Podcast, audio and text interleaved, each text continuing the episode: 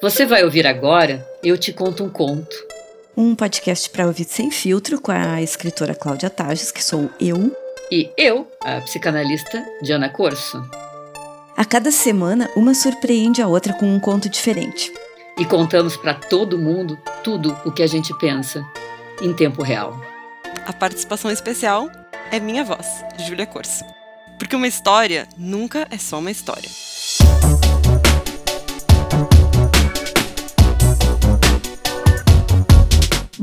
Começa com uma, uma personagem dizendo assim: Ah, encantada, eu adoraria. E só que internamente na cabeça dela ela pensa: Não, não, eu não quero dançar com ele, eu não quero dançar com ninguém. E mesmo que eu quisesse dançar, não seria com esse idiota. Ele não dança, ele parece que está tendo um AVC. Eu tava com pena da coitada que estava dançando com ele e agora ele vem me convidar para dançar, né? Não, eu não vou dançar com ele. E por que, que ele gostaria de dançar comigo se tudo que eu queria era ficar sozinha aqui, ruminando a minha solidão pelo resto da noite?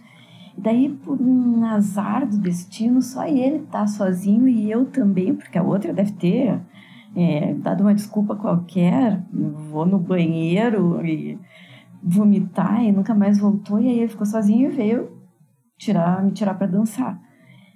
Sério, é assim, por quê? O que, que eu fiz para merecer disso, para merecer isso? E o que, que eu posso dizer quando eu tô sozinha numa mesa e vem um cara me tirar para dançar?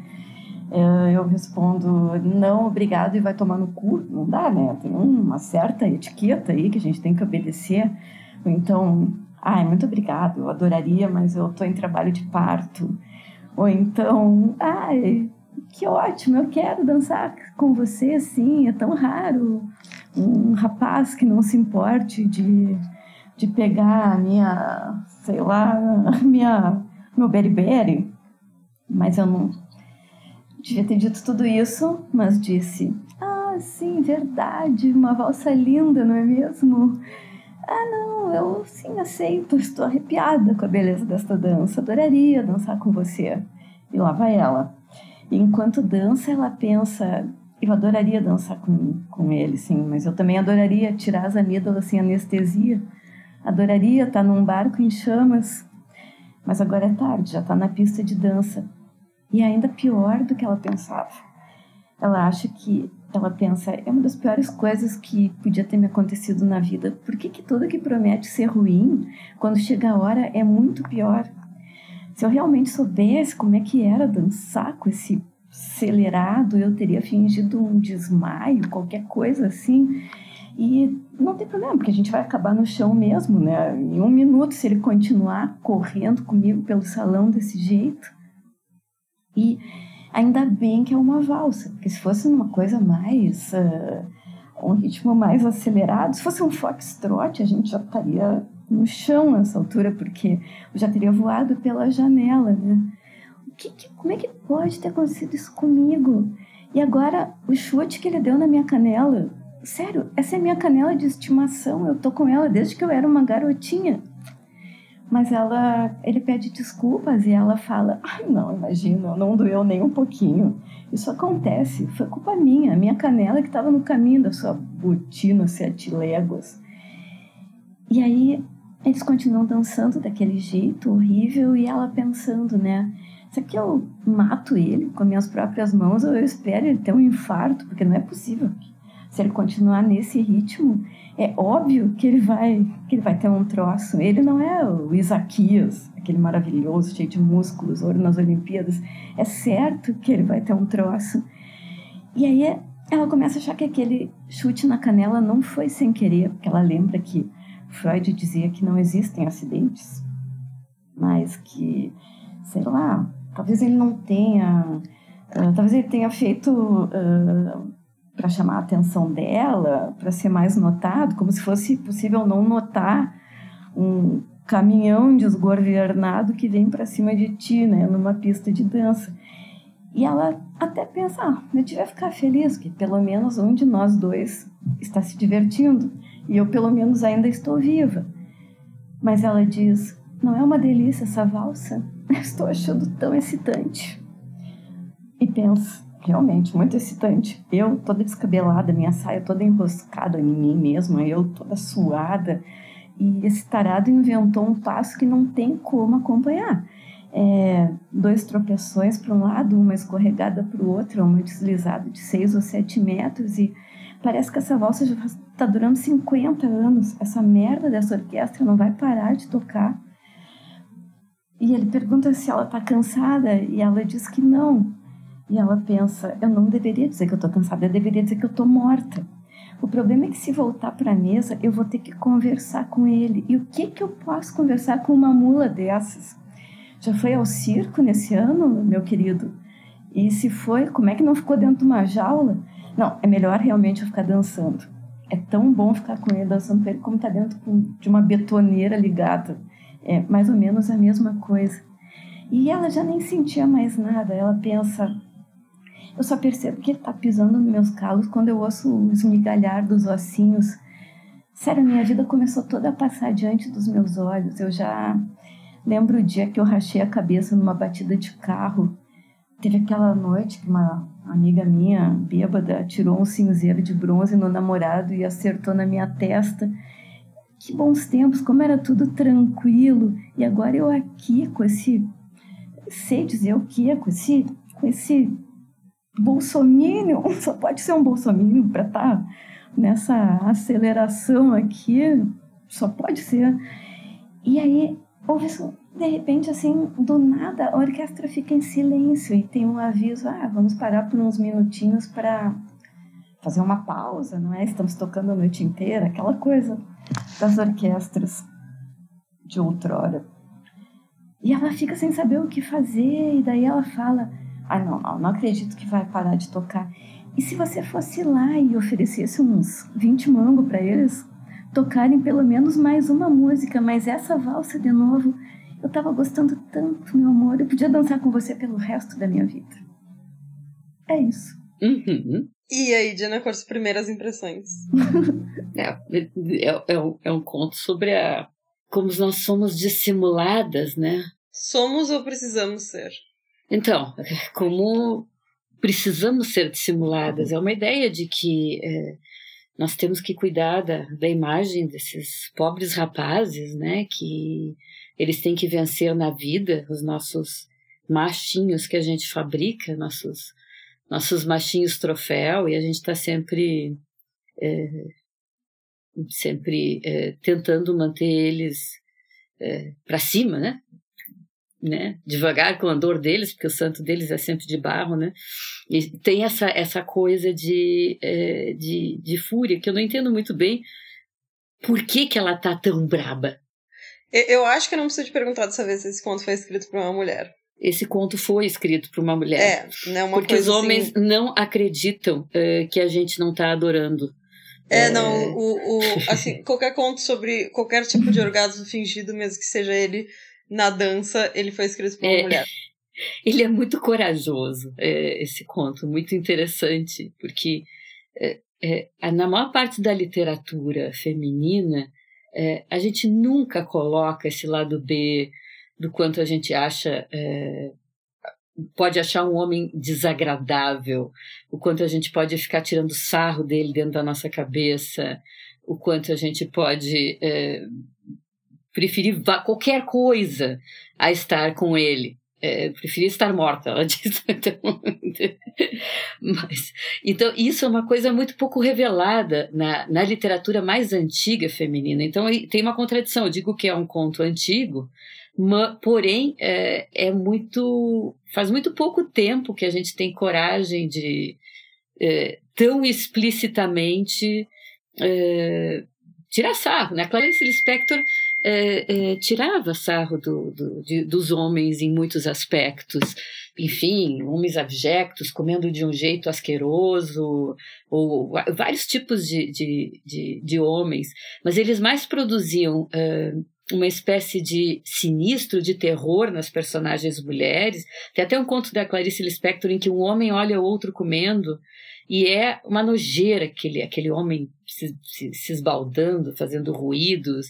É, é, um conto de asco de ver um homem comendo de um jeito meio selvagem, meio é, meio primitivo, meio, uh, enfim, de um gozo muito uh, animal. Uh, mas o observador nesse conto é um homem. O personagem que observa o, o, o outro homem é um homem. Agora, então, o que eu quero é, saber de ti é. Eu quero te pegar em outra pergunta. De que ano é esse conto? Na tua opinião? Que vibe tu pegou de, de que época? Pode chutar, assim, uma década. Não, aqui a, a, a Cláudia deu pistas, né? Foxtrot, Van, de, uh, enfim, a, a própria orquestra, né? Agora a gente tem DJ, não tem orquestra. Nem nos meus tempos de reunião dançante tinha orquestra, tinha um, um DJ improvisado, que era um, um amigo que vinha com as suas fitas cassetes. eu estou tentando dizer que mesmo nos contos da Clarice Lispector, onde os homens são criticados, ou quem faz a crítica é o homem, ou entra num plano de sinistro da mulher. Esse escracho é, de uma mulher sobre um homem é que é mais estranho, e por, num conto antigo. Por isso que eu achei que ele era mais contemporâneo de uma voz contemporânea, apesar do foxtrot, da valsa. Então eu não sei. tá, então tu não vai responder minha pergunta, é isso? Eu não sei. Uh, tu já tu conhece a Dorothy Parker? Of course. Uh, então, esse conto é da Dorothy Parker. Ele se chama The Waltz, ou A Valsa, e ele é do livro Big Blonde and Other New York Stories, que foi traduzido para Big Loira e outras histórias de Nova York. A Dorothy Parker é a, assim, eu não consegui, eu não consigo confirmar exatamente quando é que ele foi primeiro publicado, porque ele não é do livro originalmente. Ele foi publicado, acho que na New Yorker originalmente, mas o livro é de 29. Ela era da pá virada, a Dorothy Parker. Ela era da pá virada, porque esse conto tem quase 100 anos. Mas ele é bem, ele coincide, né, com a primeira onda do feminismo. Inclusive, ela é uma autora da primeira onda do feminismo, conhecida como uma das autoras da primeira onda do feminismo. Porque. Justamente, porque ela escrevia isso.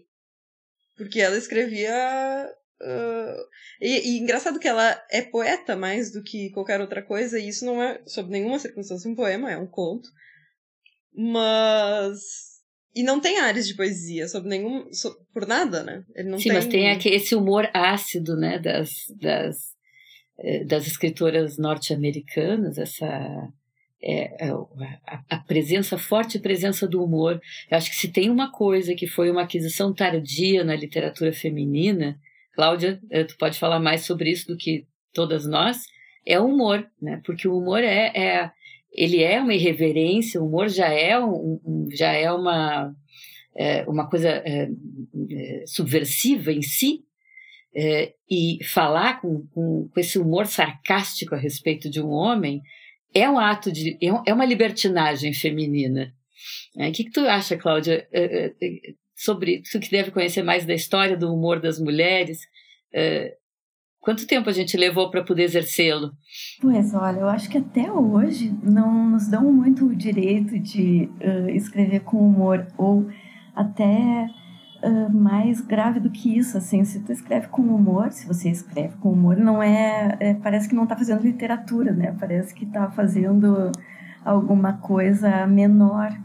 E a gente nota bastante isso nos, nos próprios prêmios de literatura, assim, que eu que eu me lembre, não não me lembro assim de ter um livro que não seja um romance mais denso ou uma, sei lá, contos que sejam premiados se não tiver essa camada mais do, do drama, né? O humor é uma do coisa trágico. muito do trágico. É, é livros e filmes, muito né? desvalorizado, é. E tu sabe que eu estudei uh, isso por outras razões e eu descobri que essa desvalorização do humor é tão antiga que na, na Grécia Antiga o prêmio para a peça de humor era muito significativamente menor que o prêmio para peça dramática. A comédia valia menos que a tragédia. A comédia valia, literalmente valia menos financeiramente. E a, a, o prêmio de melhor peça de humor no Festival de Teatro Dionisíaco era uma ânfora de vinho. E o prêmio para uma peça uh, dramática era uma cabra. Veja bem, cabra é maior que vinho. Eu preferia a ânfora de eu vinho. Eu preferi o vinho. Eu, é. Mas é porque é por isso que, que tu trabalha com humor, Cláudia, porque é, tu, é, tu não queria cabra. Tá, uhum. mas tu tá falando da desvalorização do humor como, como gênero em geral. Mas é, eu acho que a entrada das mulheres no humor ainda é mais tardia. Hum, por causa da, né? da irreverência. Quando eu descobri essa autora, eu acho que eu tava. Era nos anos, sei lá, 80, eu acho. Uh, teve uma primeira edição do Big Loira e outras histórias de Nova York, traduzida pelo Rui Castro. E Bom, eu me apaixonei demais, assim, por, por, esse livro, né? Uh, porque todas aquelas aquelas coisas que a gente fala, falava entre uh, amigas ou que viravam piada, a Dorothy Parker já tinha escrito nos anos 30, né? É uma loucura. E ela era uma autora no meio de autores homens, assim, aquela intelectualidade de Nova York e tal. Ela era a única mulher que frequentava. Eu não sei se vocês viram a série da Fran Lebowitz. Sim, sim, sim. É, ela era uma espécie Mas, de. Mas diz, diz, o nome para os nossos ouvintes. Eu é... esqueci o nome da série. Júlia. É Pretend It's a City. Faz de conta que Nova York é uma cidade. É, mas olha, Fran Lebowitz tava, faz né, seu trabalho vestida de terno. É, é verdade. Uhum. É engraçado porque essa mulher humorista segue a tradição tão comum é, de escritoras se vestirem de homem para frequentar os círculos intelectuais, uhum. etc., né, masculinos. Né? E mesmo depois que as mulheres foram permitidas se vestir, teoricamente estão permitidas, ou seja, elas não precisariam mais estar disfarçadas, elas se seguem e segui seguiam e seguem se vestindo como homens, não porque era necessário estar disfarçada, mas para emular esse poder, né, masculino, para ter respeito, para não estar, não ser uma figura feminina, não e não chamar atenção no meio. Eu estava me lembrando de uma coisa, Gurias, que é uh, Orlando. Uh, quando Orlando se transforma em mulher, uma das primeiras coisas que ela faz é, é ter um salão, aonde ela fica todo o tempo tentando fazer com que intelectuais chatos, poetas ruins, filósofos, filósofos abobrentos se sintam lisonjeados na sua, nos seus discursos desimportantes. Então, ela imediatamente se transforma numa Cicerone da palavra dos homens. E, e, e, lembrando também a Virginia Woolf tem essa coisa do, do anjo da casa que é começa com um conselho você é uma crítica você está lendo um texto de um autor homem elogie seja boazinha seja gentil você está numa posição de promover esse texto não de criticá-lo? Então, é, esse, esse, esse evento dessa mulher com esse escárnio todo sobre um homem é, é muito interessante. O que eu acho mais interessante nesse conto é que quantas vezes a gente, na vida uh, cotidiana, não faz coisas uh, querendo não estar fazendo, né? E pensando assim, gente, eu, eu prefiro qualquer coisa que está aqui agora, né? Em qualquer situação de trabalho, é, com a família, não sei o que, eu, eu, eu gosto desse conto por essa. E essa semana a Jenny estávamos falando de algumas coisas sobre uh, relações familiares e tal, do quanto a gente por fora uh, tá mostrando uma coisa e por dentro está se matando né? Tudo que não queria era estar tá fazendo aquilo. Quantas fotos de família sorridentes do Natal tem esse mesmo monólogo por trás, na cabeça dos presentes na foto? Ah, eu queria, eu deveria ter dito, eu deveria, podia estar em casa, eu Sim. preferia estar no formigueiro. tem um, tem um, uma, uma tira do, do Adão que é O Homem Legenda, vocês Sim, lembram? É muito bom, Homem Legenda. É maravilhoso. então ele, ele diz, né, o personagem diz uma coisa e o Homem Legenda diz exatamente esse outra coisa. Exatamente o que está acontecendo, né? Então, eu acho que é, é, é outro aspecto interessante para a gente ressaltar dessa, dessa história da Dorothy Parker, que é, é, a mulher legenda, ou seja, que é o personagem, que é, é, é, a legenda, porque é justamente isso, no meu ofício, eu tenho o privilégio de escutar a legenda. As pessoas vêm só para me contar a legenda. Às vezes elas até tentam contar uh, a parte da valsa, mas em geral, elas acabam contando a legenda. Mas tem uma parte de, dessa história que, é, é, que eu achei, porque fica um, fica um gancho que é, não acaba não sendo pego na história, que é o chute na canela, em que ela diz, não pode ser por acaso. então, é, é, na verdade, isso mostra que essa agressividade, essa, essa, esse maltrato por trás de uma dança, da valsa, etc., é de ambos. Porque ela é, é chamada para dançar depois que a outra desistiu. Então ela já entra num lugar que não é um lugar exatamente entra como nobre. reserva, né? É. reserva, né? Já é, foi puxada do banco. Do, do banco, banco. do banco. É, mas ele consegue contar de uma maneira. É assim. Existe dentro da experiência feminina versões muito mais escuras, sem nenhum humor dessa valsa. Na experiência feminina. Do, por exemplo, do sexo feito sem desejo a gente vê isso representado, mas representado com muitas camadas de humor. Mas ali embaixo, se tu cava, eu senti isso pelo menos, se tu cava ele, o conto até tira toda a gordura e tira até os ossos, ele tem um, um véu escuro do o quanto as mulheres se obrigam. Se obrigam a valsar, a transar, a sorrir, a fazer sala, a ser adequadas.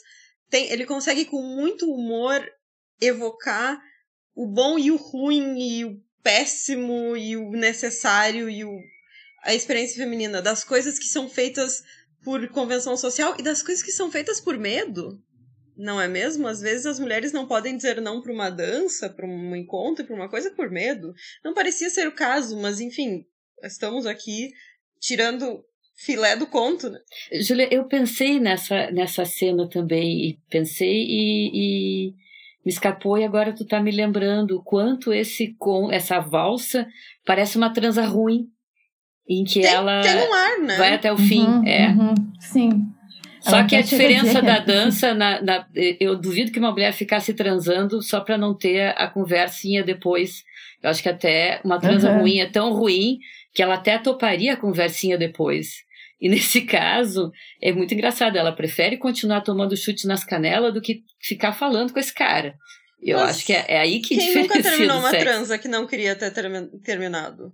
Porque, ai, já tá, o que, que eu vou dizer? Não. É, não, e quem nunca Termina, termina, termina, termina, termina. É, e quem se nunca se obrigou a começar sem querer para terminar logo para poder ir embora, né? O contrário da conversa, para poder ir embora pra pessoa pegar no sono. Também. É horrível, mas é verdade.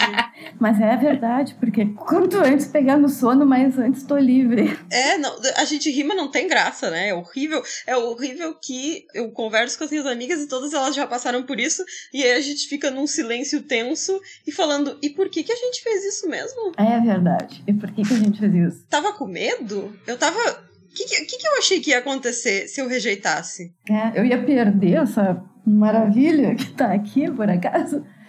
E vocês acham que isso está mudando um pouco, assim? Uh, eu acho que as novas gerações uh, e o feminismo mais, uh, como direi, ele está vindo muito, está começando muito antes, né? Assim, acho que as mães já estão é, criando as filhas diferentes. Não sei se criar é a palavra certa, mas assim, estão transmitindo para as filhas conceitos diferentes, né? Acho que melhorou isso. Eu não sei, mas eu queria que alguém tivesse falado isso pra mim. ah, ok. Mas, sentiu uma não, crítica? porque. Não, não, não, não. Não é uma crítica, mas eu, eu ninguém falou pra mim, porque ninguém te prepara para essa situação de porque o, o, a, a, literatura inclusive não te prepara para essa situação. Quando tu lê o erotismo o encontro amoroso ele é sempre é, é, de, dos dois lados e ele é sempre bom e ele é sempre justo e em nenhum lugar ninguém te fala nenhum livro te conta afora Dorothy Parker que às vezes tu vai estar em uma situação que que não é um encontro de almas e que tudo vai ser maravilhoso e que tu só queria na real várias situações que tu só queria ir embora Ninguém eu, te prepara eu... para isso, porque é, porque é ruim, porque ninguém quer falar sobre isso. É, Júlia, eu acho que no, no, tempo em que nós estamos é o contrário, é, não é nem que as mães não preparam suas filhas, porque as mães passaram a poder se dizer coisas a si mesmas é, a partir do que experienciaram com as filhas, não digo nem mães. Eu tenho testemunhado na clínica mulheres que estão na, na faixa dos 30, 40 anos, são ainda mulheres jovens E a raiz do feminismo das mais jovens e do discurso feminista mais eh, espraiado, elas conseguem se colocar questões sobre a sua iniciação sexual conseguem admitir para si mesmas situações que foram abusivas e que elas normatizaram quando eram jovens. Eu não estou nem falando de mulheres da minha idade, que, tem, que eu tenho 60 anos. Estou falando de mulheres com décadas menos que eu. Que mulheres da raiz, minha idade também. Exatamente, Muitas. que a, a raiz do que está agora vindo a público, do que as mulheres estão podendo dizer, tantas e tantas décadas, né, praticamente quase um século depois da Dorothy Parker, a, elas conseguem revisar sua iniciação sexual, a partir eh, dessa, dessa outra visada, aonde elas podiam ter feito diferente, ou podiam até ter achado ruim, que nem achar ruim elas podiam. As, mulheres, a mi, as mulheres da minha idade, eu, minhas amigas, a gente tá agora ainda acordando, parece daquele longo sono do patriarcado e percebendo, nossa, e por que que eu fiz aquilo? E por que que eu fui nesse lugar? E por que que eu disse sim? E por que que eu não ainda tem. A nossa iniciação. Se eu, eu tenho 28, uh, a nossa iniciação sexual ainda foi, uh, digamos, há, há 10, uh, um pouquinho mais de 10 anos atrás, ainda estava numa época onde nenhuma de nós no colégio falava. Uh, nisso, falava, ah, vamos dizer não, e aí a gente se contava histórias um pouquinho estranhas e ficava, é, é, é assim, é assim. Aí quando eu vejo histórias de meninas no colégio começando uma revolução, porque o diretor mandou pra casa uma, uma menina que tava de shorts, eu me dá vontade de chorar de emoção. Eu falo sim, sim, conversas entre si, sim, sim, mudem tudo sim, que orgulho. Se eu pudesse, eu ia na, no, na frente do colégio que tá acontecendo isso e abraçava todas elas e dava um, uma bala, não sei, um presente para cada uma. vamos, vamos tomar milkshake, eu pago. Imagina, eu tenho mais 30 anos mais que tu, que eu sinto quando eu reviso a minha vida sexual, pensando, gente, por quê? Por que, que eu nasci? e, e, não. Que aí vale tudo. Pega, pega esse conto que tu contou, coloca dentro dessa perspectiva. É, e todas essas frases, adoraria, preferia estar tirando as, as, as amígdalas sem anestesia, uhum. tá dentro de um barco em chamas. tudo isso. Que, e isso pode ser aplicado a muitas é, relações sexuais. É muito, é uhum. Que se teve num passado onde, bom, isso era normatizado. utensílios da vida da mulher. Inclusive, uh, se tu pega revistas femininas antigas, isso aí é o que mais tinha. Uh, mas faça sexo com ele. Quantas vezes por semana você tem que fazer sexo com ele? É, ele Como merece. fazer sexo quando você não está. Uhum. Tipo assim, a vontade feminina não era, não era assunto. Era Uh, as revistas para mulheres eram sobre satisfazer homens e ninguém nunca perguntava e aí, você está com vontade? Porque isso era esse ponto era completamente desimportante, era o menos importante dentro da relação sexual. É, e talvez no casamento assim da minha avó pegasse até mal, né? Porque imagina, não consigo imaginar a minha avó tendo uma iniciativa sexual, mas se ela teve, eu imagino que o meu avô, que tocava violino no carnaval, uh, deve ter tomado um susto. mais do que tomado um susto, deve ter assinalado a ela que isso é muito inadequado. Melhor não. Quiçá broxou, né? broxou é demais. Quiçá é. broxou de susto, é, exatamente, exatamente. Vou só perguntar se eu acho que de repente a Diana Cor teve outra associação minha. E um livro que, se esse livro é de 100 anos atrás e um livro que é de 100 anos antes desse e tem uma cena muito parecida. Orgulho e Preconceito. É, qual cena, Júlia? A primeira dança da Elizabeth Bennet e do Mr. Darcy. Tudo que ela menos queria era dançar com ele, lembra? Ela é, odeia é, ele. É. Lembro, lembro. Ela lembro. fala que. Uhum. E ela, ela, claro, na época, eram 100 anos, 200 anos atrás, mais de 200 anos atrás, não se podia dizer isso, mas ela, ela chega a olhar pra, pra, pra amiga e perguntar: Eu acabei de aceitar dançar com o Mr. Darcy? E ela chega a falar alguma coisa que, tipo, que ela preferia pisar num formigueiro do que dançar com ele, porque ele tinha cinco minutos atrás dito que ela era uma sem graça e dito que. Uh, ela era apenas. 1813. Eu, eu olhei 1813, ou seja, um livro de 200 e. Pé, matemática. um monte de tempo antes. 200 e... anos atrás. Mais de 210 anos atrás. E, claro, que depois tudo isso, a, o pano é passado em cima disso, porque que horror que ela sequer não. Depois eles se apaixonam e casam e fica tudo bem. Mas a, mas a, a cena ali é a mesma. É a mesma cena. Podia ser, inclusive, Uh, eu, eu, poderia interpretar esse conto como o monólogo interior de Elizabeth Bennet dançando com o Mr. Darcy. Interessante, né? Porque, a, a, voltando para Virginia Woolf, ela diz que é, a Jane Austen provavelmente teria preferido não ser liberta, aspas, a, a abrir mão da sua, uh, da sua condição de observar a sociedade da sua época com uh, sarcasmo.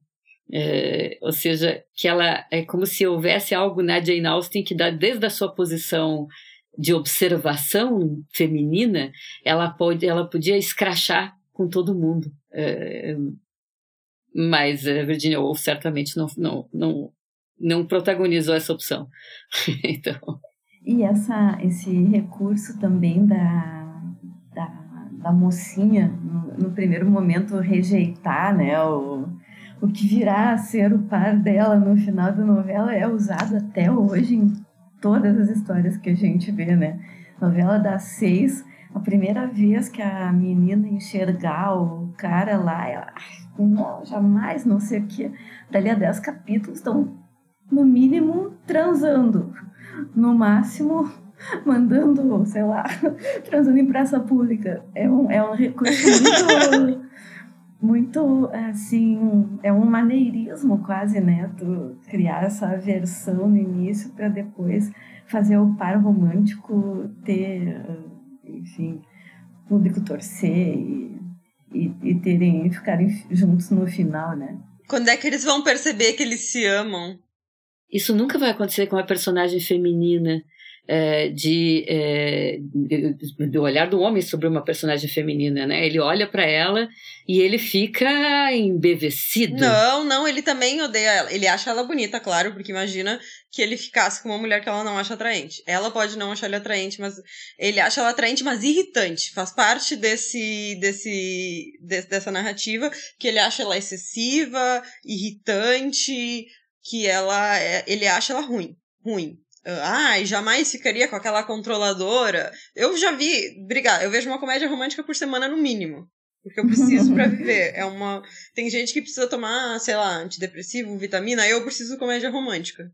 E, e, e, se não tem uma TV, eu preciso que alguém me, me passe um romance de banca, alguma coisa, algum, algum, alguma ficção barata e descomplicada, porque senão eu começo a passar mal. Se algum dia me mandarem para rehab, vai ser para isso. Uau, tratando de uh, fazer um estoque de Júlia Sabrina e Bárbara Cartland.